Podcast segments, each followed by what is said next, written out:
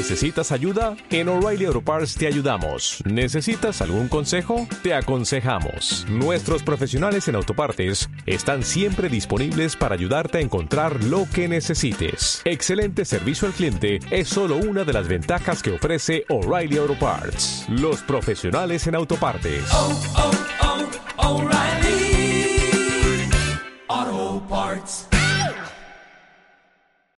¿Tienes una hipoteca?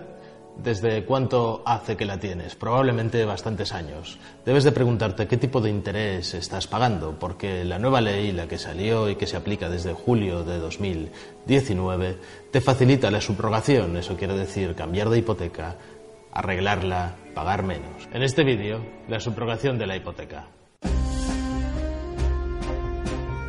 Soy Josep Ruach, abogado, colegiado ICAP 21814.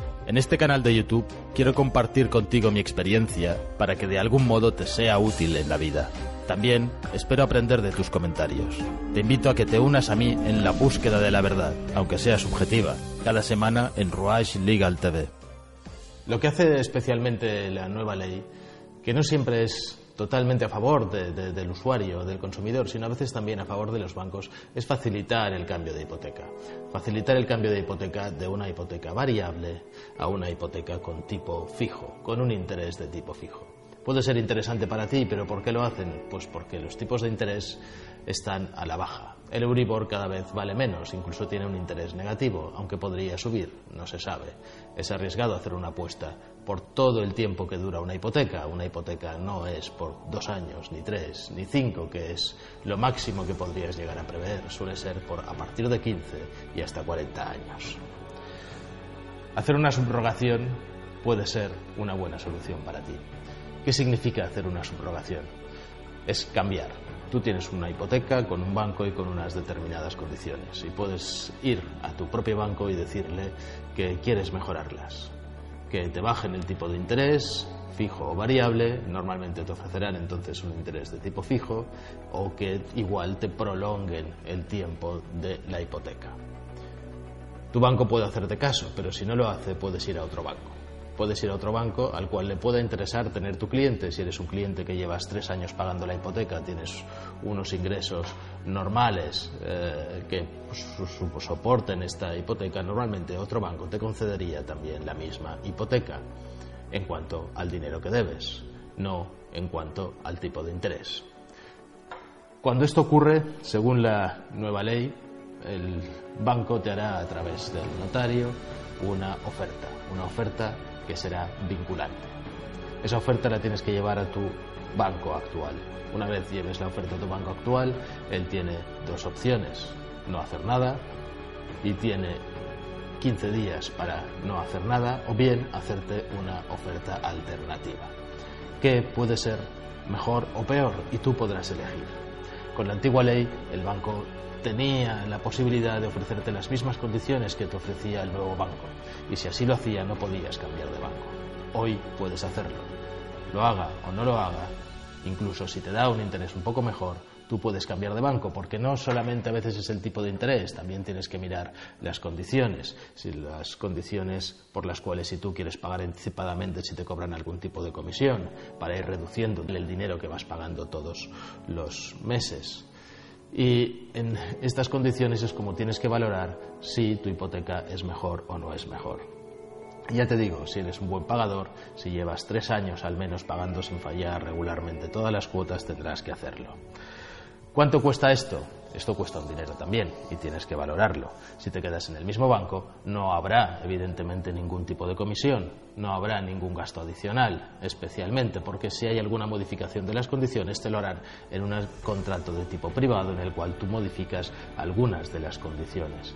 No es necesario en ese caso ir a una escritura pública, siempre y cuando firméis todos los que sois parte de ese préstamo, tanto los prestamistas como los avalistas, etc. Estas comisiones de subrogación eh, tienen ahora un máximo que está fijado por ley. Eh, un 0,25% si la subrogación es durante los tres primeros años de vida de la hipoteca un 0,15% del capital pendiente siempre, o de un 0,15% si es durante los primeros cinco años de la hipoteca. Transcurridos estos cinco años no podrán cobrarte comisión. Esto para las hipotecas que son a tipo variable. Si la hipoteca es a tipo fijo, la comisión por la amortización anticipada será de un 2% si se produce durante los 10 primeros años de vigencia del contrato y si es posteriormente, la comisión máxima es del 1,5%. También tienes que tener en cuenta cuáles son los gastos fijos que vas a tener que pagar, gastos que son de una única vez. Es decir, cuando cambies la hipoteca, el nuevo banco para hacerte la oferta, te pedirá que hagas una tasación y te cobrará sus gastos y comisiones. Actualmente no tienes que preocuparte demasiado porque lo único que es a tu cargo es la tasación, que puede variar, depende del valor de tu casa, entre 200 y 400 euros sería un precio normal de la tasación de la vivienda, porque el resto lo paga todo el banco.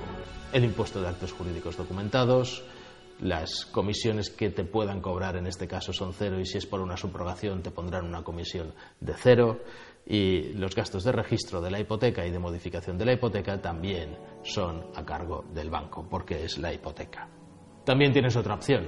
En vez de subrogarte, que es decir, cambiar de acreedor, el acreedor pasa de ser un banco a otro banco, en el mismo banco solicitar una novación de la hipoteca. Novar la hipoteca quiere decir modificarla. ¿Y qué cosas se pueden novar sin ningún tipo de coste? Muy sencillo, el tiempo de amortización, el plazo. Si tú tenías una hipoteca concedida a 20 años y estás pagando demasiado o no te viene bien, le puedes decir alárgamela 10 años más. Y entonces en ese periodo de alargar la hipoteca varías el plazo de amortización y tu cuota se rebajaría. Pagarás al final más intereses porque es durante más largo tiempo que tienes que seguir pagando.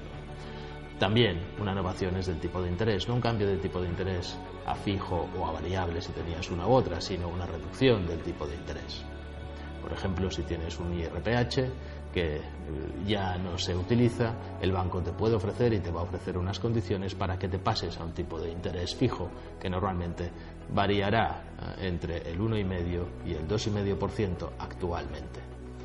Si tienes hipotecas firmadas yo te diría que desde 2013 más o menos debes de empezar a pensar si te conviene hacer una subrogación o un cambio de hipoteca. Lo puedes hacer solo, pero si no entiendes bien las cláusulas, las ofertas, los FEIN, los formularios de información ah, normalizados al consumidor y los nuevos europeos, es bueno que te asesores. También puedes ver mi vídeo sobre los formularios FEIN y las nuevas hipotecas. Si te ha gustado el vídeo, suscríbete, dale al like, dale a la campanilla para recibir las notificaciones de los nuevos vídeos y pon tus comentarios y dudas, te las resolveremos lo antes posible.